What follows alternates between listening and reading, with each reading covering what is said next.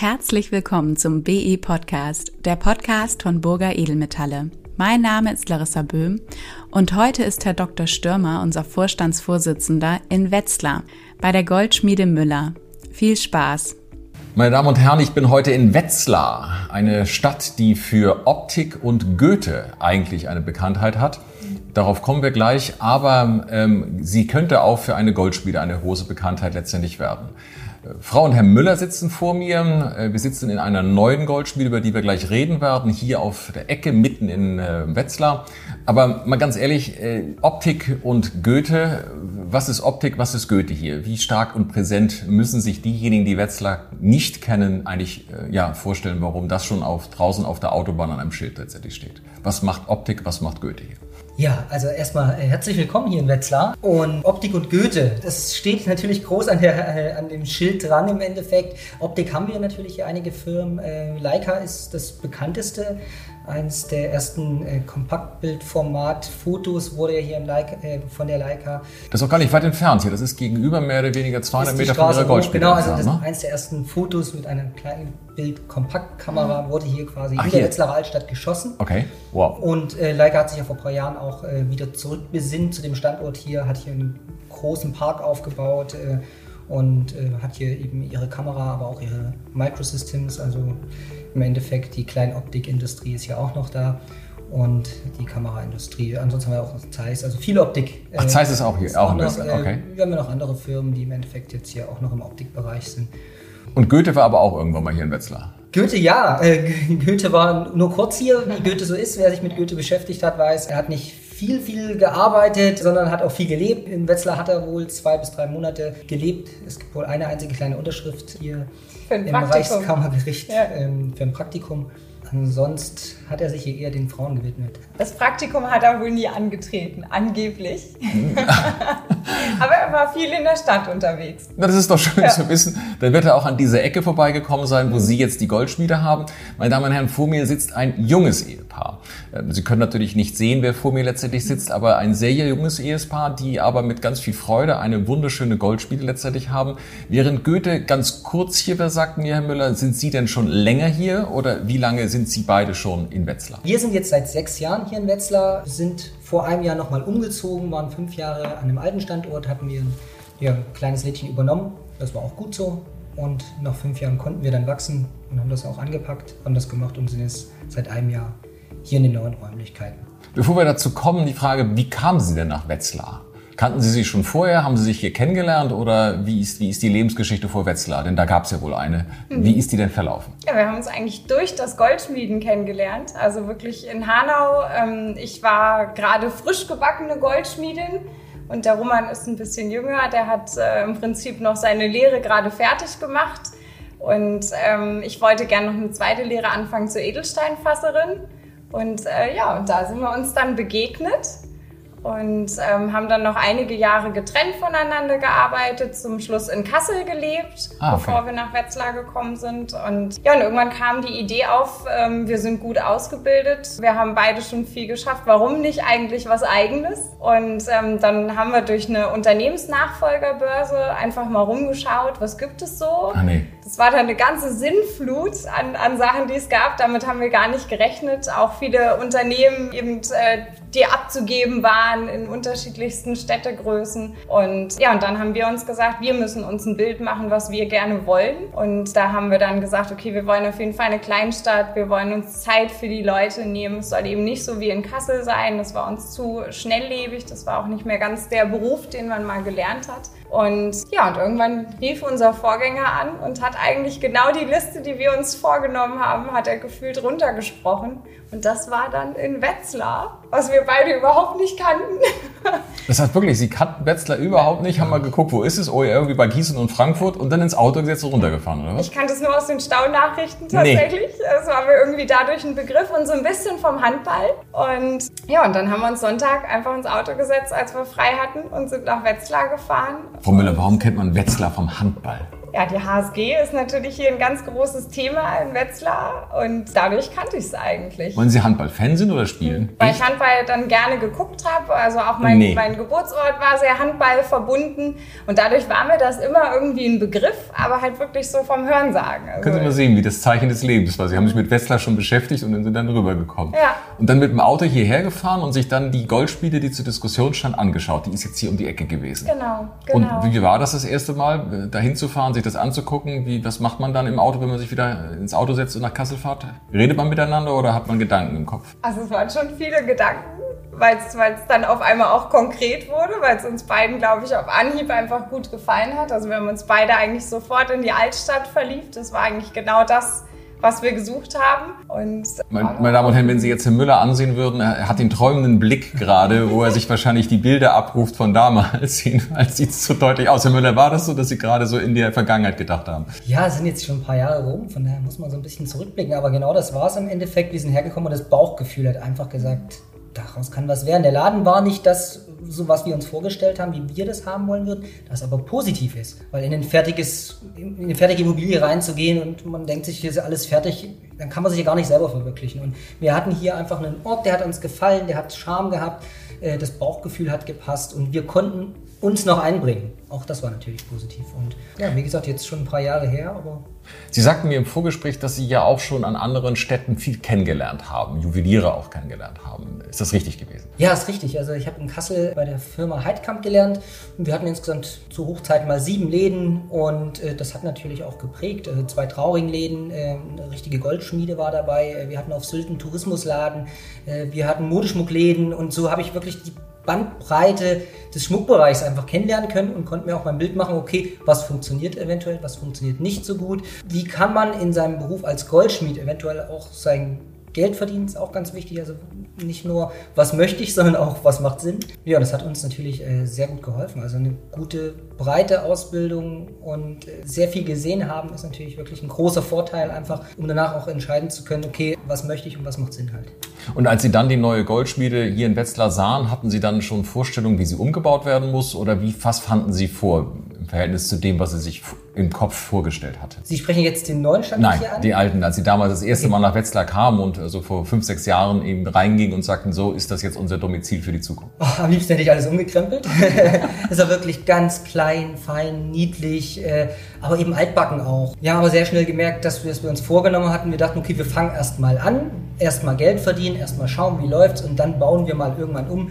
Wir haben sehr schnell die Realität gemerkt, das war überhaupt nicht machbar, weil es einfach zu gut lief. Es lief einfach, äh, wir haben wirklich durch die Übernahme einen gewissen Kundenstamm schon gehabt. Der Name war schon äh, vor Ort einfach gang und gäbe. Und das, ja, deswegen hatten wir im Endeffekt von der ersten Minute an, als wir den ersten Tag die Tür aufgeschlossen haben, Traffic gehabt. Also es ging los. Das ist ein ganz spannender Moment, den ich gerne beleuchten möchte, weil ja auch viele junge Goldspiele hier uns zuhören, die sich ja auch die Frage stellen, äh, kann ich jetzt einfach über Unternehmensbörse mal gucken, wo in Deutschland etwas gibt, kann ich mir zutrauen? Denn sie kannten niemanden eigentlich in Wetzlar, ist das richtig? Sie gingen ja einfach hin, kannten sich beide und haben gesagt, so jetzt, jetzt fangen wir bei Null an. Und trotzdem hat es funktioniert, weil sie gesagt haben, ich konnte Kunden übernehmen und irgendwann hat sich rumgesprochen, Mensch, die Nachfolger, die Jungen können auch was. Wie sind solche Momente? Ist das so, wo Sie merken, ja, es funktioniert, wenn man einen guten Job macht? Ich sehe hier Bundessieger, Landessieger, Urkunden an der Wand. Also den, den Job haben Sie wunderbar beherrscht.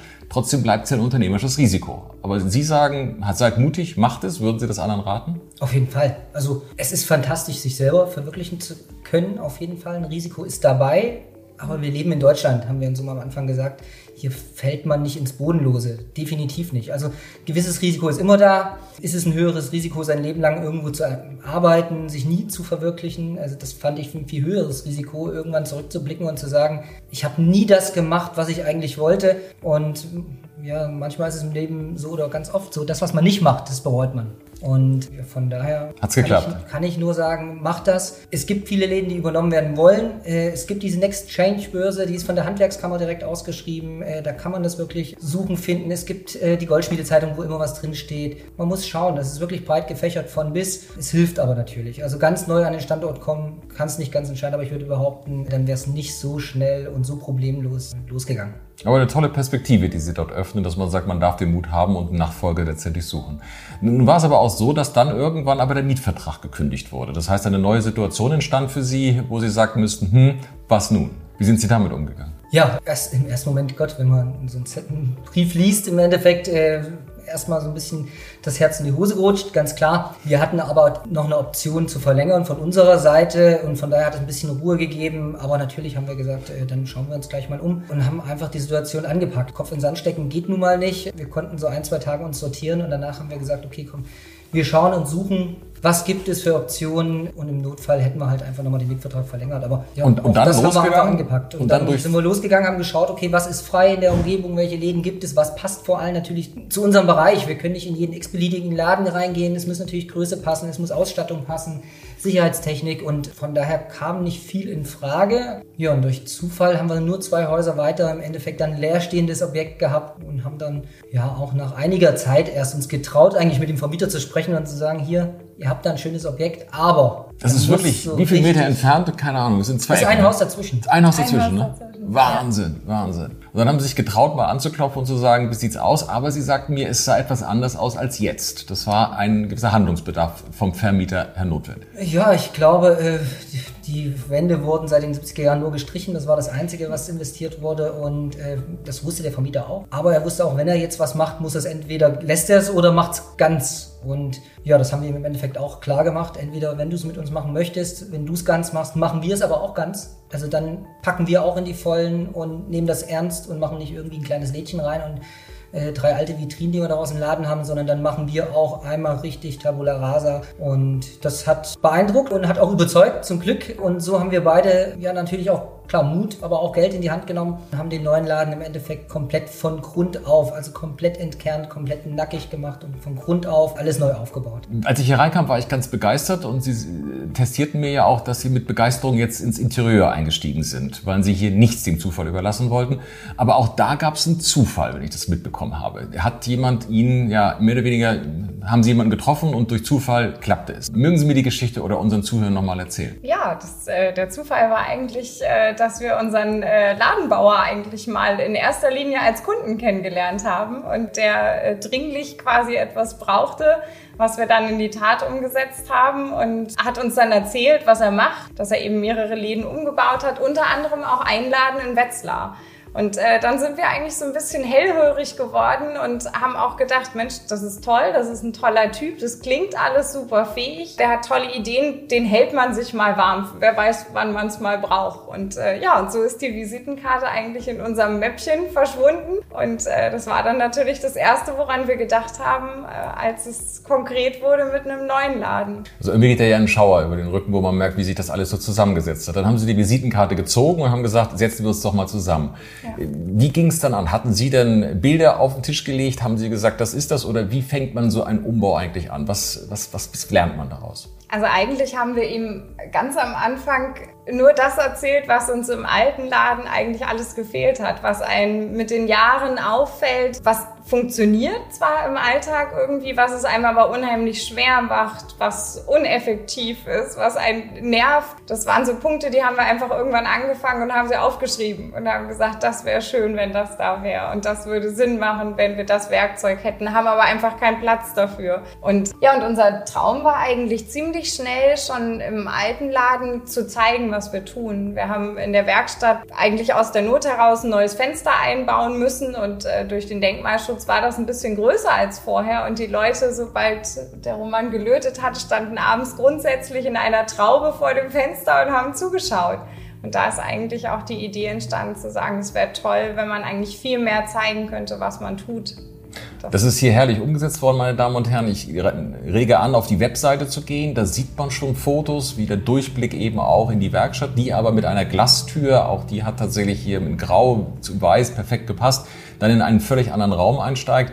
Und ich darf Ihnen noch berichten, ganz fasziniert ist, dass ich hier vorne im Verkaufsraum eine abgehängte Decke habe, aber hinten haben Sie sich entschieden, sie nicht abzuhängen, äh, und, sondern einen industriellen Look zu machen. Ist das richtig? Das ist auch alles bewusst so entschieden, um eine eigene, eine, eine Atmosphäre zu schaffen. Ja, im Endeffekt ist fast nichts dem Zufall überlassen.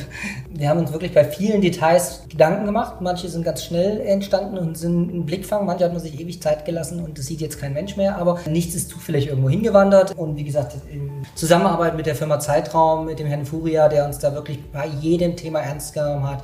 Alles, was wir ihm hingeworfen haben, jeden, jede Idee, die wir einfach hatten, hat er aufgesaugt, hat überprüft, ist es umsetzbar, wie ist es umsetzbar, wenn es nicht umsetzbar war, wie können wir es eventuell trotzdem mit aufnehmen und das war ganz, ganz wichtig einfach. Ähm, das ist ja auch das, was wir unseren Kunden mitgeben möchten der Kunde wirft uns was hin und wir schauen und sagen nicht, das ist albern, sondern wir schauen, okay, wie kriegen wir es umgesetzt? Genau das, was wir tagtäglich machen, ja, hat der Ladenbauer im Endeffekt mit uns gemacht. Und so ist wirklich jedes kleine Detail und gerade in der Werkstatt eben dieser Industrielook entstanden, äh, dieses offene, es hat gepasst und es ist übrigens auch noch kostengünstiger gewesen. Also auch so kam wieder eins zum anderen und hat einfach gepasst unterm Strich. Das Interessante ist, meine Damen und Herren, durch diesen Podcast sitzen Frau und Herr Müller jetzt auf einer kleinen Couch, wo sie noch nie zusammen gesessen haben, wo aber Frau Müller eigentlich immer diejenigen sind, die die Trauringe auslauen. Ist das richtig? Ja.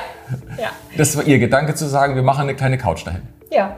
Und man rutscht einfach näher zusammen. Das fand ich total schön, einfach, dass man beim Trauringe aussuchen nicht auf getrennten Stühlen sitzt, sondern dass man wirklich die Möglichkeit hat, zusammenzurutschen, gemeinsam zu gucken, sich einfach Ideen zu holen, die Ringe auszutauschen. Und ich habe auch das Gefühl, es macht den Leuten total Freude. Es ist wirklich auch ab, unabhängig von traurigen Kunden die beliebteste Beratungsecke mit dem kleinen Sofa. Man fühlt sich total wohl hier. Und wir sprachen ja auch über ihren hochflorigen Teppich. Selbst den haben sie und fragten sich, wenn was runterfällt, aber es fällt nichts runter. Also sagen sie eigentlich, auch das bringt nochmal diese Geborgenheit rein und jeder fühlt sich hier eigentlich auch wohl. Und wenn ich sie beide da so sehe, ich würde es gerne fotografieren, aber es ist echt so, als würden sie gleich ihre Trauringe aussuchen. Das ist total nett. Also insofern eine gute Idee ist auch so zu machen. Richtig angeboten, geborgen zu machen. Ganz toll. Sie haben auch einen Kamin hinter uns. Da sagten Sie, Herr Müller, eigentlich sollte er brennen, aber dann gingen Sie von dem offenen Kamin irgendwie ab und haben heute eine andere Wand geschaffen damit. Was war, wie war da der Entwicklungsprozess? Ja, der Ladenbereich sollte äh, so ein bisschen natürlich wie das heimische Wohnzimmer sein. Es bleibt ein Laden, ganz klar, aber so ein paar Elemente wie der Teppich, den Sie gerade angesprochen haben, äh, wie die kleine Couch, äh, wie ein kleiner Wartebereich und dann gehört natürlich eigentlich zur Gemütlichkeit auch noch ein Kamin dazu. Ja, den durfte ich leider nicht umsetzen. Ähm, der Ladenbauer meinte wohl, äh, es könnte ein bisschen übel riechen und Dreck machen. Ähm, jetzt hat er uns dann einen Vorschlag gemacht, im Endeffekt passend zu unserem Bereich äh, kleine vergoldete Holzelemente quasi einzusetzen und das so ein bisschen abstrakt, künstlerisch auch zu machen. Ja, hat gut funktioniert. Wir haben noch ein paar Bilder mit reingebracht im Endeffekt und es ist äh, wirklich ein schöner Bereich zum Aufhalten, zum Warten, zum Verweilen. Äh, unser kleiner Sohn spielt dort super gern vor dem Kamin, obwohl es ja im Endeffekt abstrakt nur einer ist. Also er hat genau das erreicht, dieser Raum, dieser freie Raum, was er sollte. Ja, und dann sind noch ein paar Bilder, die da ablaufen im Endeffekt. Und ja, sieht toll aus. Aber von mir sagten auch, der wird genutzt wirklich, wenn Kunden kommen mit kleinen Kindern, die fühlen sich gleich da vorne letztendlich wohl und sagen ja und derweil dürfen die Eltern eben die Ringe ausrollen. Das hat also auch funktioniert, einen, ja, mal, einen Bereich zu schaffen, wo Kinder sich eigentlich auch ganz wohlfühlen. Ist das richtig? Ja. Also es ist total einladend. Also Kinder sind wirklich sofort vor diesem Kamin, finden auch diese Klötzchen einfach an sich total interessant. Und ähm, ich glaube, es macht so was Heimeliges. Es macht nur einen Wohlfühlcharakter. Und ähm, es war auch tatsächlich am Anfang das meiste Fotomotiv hier im nee. Laden. Also Kunden haben wirklich oft gefragt, ob sie sich das mal fotografieren dürfen. Und äh, unsere Schmuckbilder waren äh, glücklicherweise immer im Hintergrund. Also es tut sich gut einfach. Neben dieser ganzen Heimlichkeit, die man ja wirklich hier auch spürt, sind sie aber auch ein bisschen digitaler geworden. Corona hatte sie dann irgendwie die Frage aufkommen lassen, was mache ich jetzt, wenn die Tür zu ist? Und da sind QR-Codes, die man auch auf ihrer Webseite fällt, entstanden, die sie in den einzelnen Schaufenstern drin haben. Bevor ich gekommen bin, habe ich tatsächlich auch eins abfotografiert und dann kommt man ja sofort auf die Seite, wo drauf steht, ich bin erreichbar mit der Telefonnummer und erfährt so ein bisschen tatsächlich, welcher Schmuck das ist. Ich sehe, Herr Müller, dass Sie selbst in Ihrer Goldschmiede auch Ihr kleines Fotostudio so eingerichtet haben. Was war da so die Triebfeder und was für Erfahrungen haben Sie damit sammeln dürfen? Ja, äh, die Idee war natürlich äh, in dem Moment, wo der Lockdown war, die Leute den Laden nicht mehr betreten durften, zumindest zum reinen Handel. Äh, wie kriege ich trotzdem die Kunden dazu, im Endeffekt unsere ja, Sachen auch sich anschauen zu können, zu sehen, aber natürlich auch zu kaufen. Ähm, und wir haben natürlich immer überlegt, nicht nur wir haben ja ein Problem als Ladenbesitzer, sondern der Kunde hat ein Problem. Es war 14 Tage vor Weihnachten die meisten Kunden, machen wir uns nichts vor, hatten wahrscheinlich noch nichts und hatten vielleicht einfach im Kopf, Mensch, da gehe ich wie jedes Jahr oder wie alle zwei Jahre, eine Woche vorher einfach zum Juwelier, zum Goldschmied, äh, in den Handel und dann besorge ich was Schönes. Äh, also das Problem des Kunden, übrigens auch mein Problem gewesen, 14 Tage vor Weihnachten, wie kriege ich jetzt was? Wie können wir das Problem des Kunden lösen? Und da haben wir gesagt, okay, äh, wir machen QR-Codes ins Schaufenster, weil durch die Stadt schlendern geht ja rein theoretisch noch.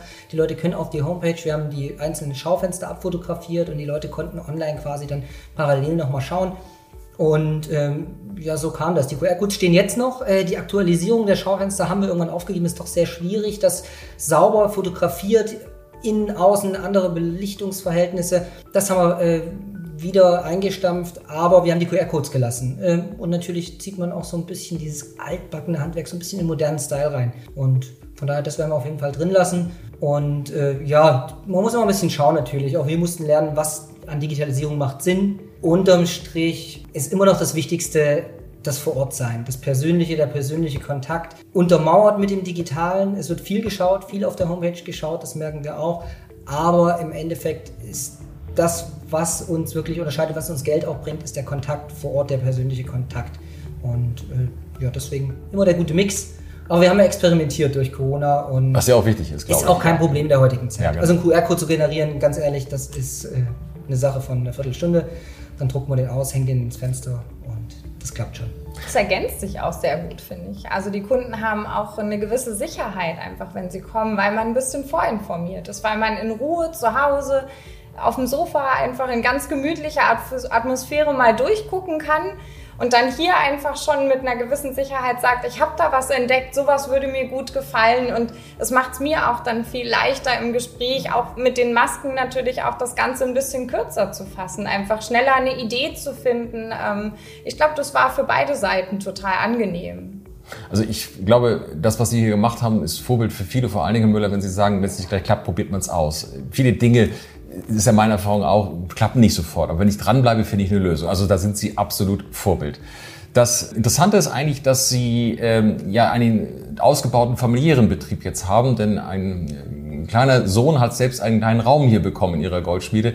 Seit drei Jahren sind Sie Eltern geworden und er wächst jetzt aber mit Ihnen hier auch in diesen familiären Verhältnissen auf. Ist das so? Ja. Und, also, ihre, und ihre Mutter hatte gerade tatsächlich, glaube ich, auch die, die Obhut genommen. Also es ist ein Familienbetrieb geworden und man kann auch erkennen, dass ihre Mutter nachgezogen ist. Kamen Sie auch aus Kassel? Ja, also meine Mama lebt tatsächlich noch äh, in der Mitte zwischen Kassel und Göttingen. Ah, nee. Die ist äh, nicht immer hier. Also wir haben uns eigentlich wirklich in die Mitte zwischen unseren beiden Familien angesiedelt.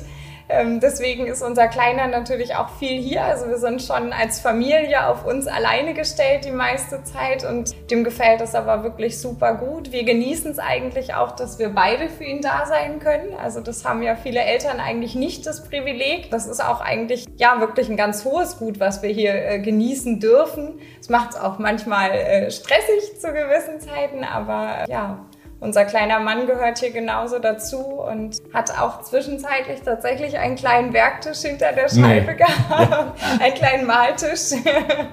und ähm, das kommt auch bei den Kunden sehr gut an. Ich denke, das macht es immer sympathisch, äh, sympathisch. Das geht mir selber auch so, äh, wenn ich mal irgendwo bin und äh, es steht eine Familie dahinter, ist das einfach immer irgendwie ein schönes Gefühl. Liebe Zuhörer, das sind schon 25 Minuten, wo wir uns jetzt unterhalten. Ich darf mir aber erlauben, wirklich mal einzuladen, nach Wetzlar zu kommen. Denn wie Sie so merken, ist es total liebevoll hier. Herzlich willkommen und begrüßt worden. Äh, es ist wunderschön in Ihrer Goldschmiede und äh, verzeihen Sie, dass ich jetzt die Einladung an alle ausspreche, doch mal vorbeizuschauen. Dann müssen Sie jetzt klarkommen. Aber es ist wirklich vorbildlichst, wie man hier tatsächlich ja empfangen wird, wie wohl man sich fühlt und wie Sie eben auch die Moderne mit der alten Welt hier sehr, sehr schön kombiniert haben. Ich danke Ihnen ganz, ganz herzlich, dass wir mal so Einblicke bekommen haben und ich glaube, Sie haben ganz vielen der Zuhörer Mut gemacht. Mut gemacht, Schritte zu gehen, Mut gemacht, den Ort zu wechseln und Mut gemacht, auch wenn mal der Mietvertrag gekündigt wird. Und dafür darf ich Ihnen im Herzen allerletztendlich Danke sagen. Vielen Dank für das Gespräch. Sehr gerne. Vielen Dank. Im Namen des gesamten Teams von Burger Edelmetalle wünsche ich Ihnen eine frohe vorweihnachtliche Zeit. Wir begeben uns nun mit im Podcast in die Winterpause und sind nächstes Jahr wieder mit spannenden Geschichten für Sie da. Vielen Dank, dass Sie zugehört haben. Bis zum nächsten Mal.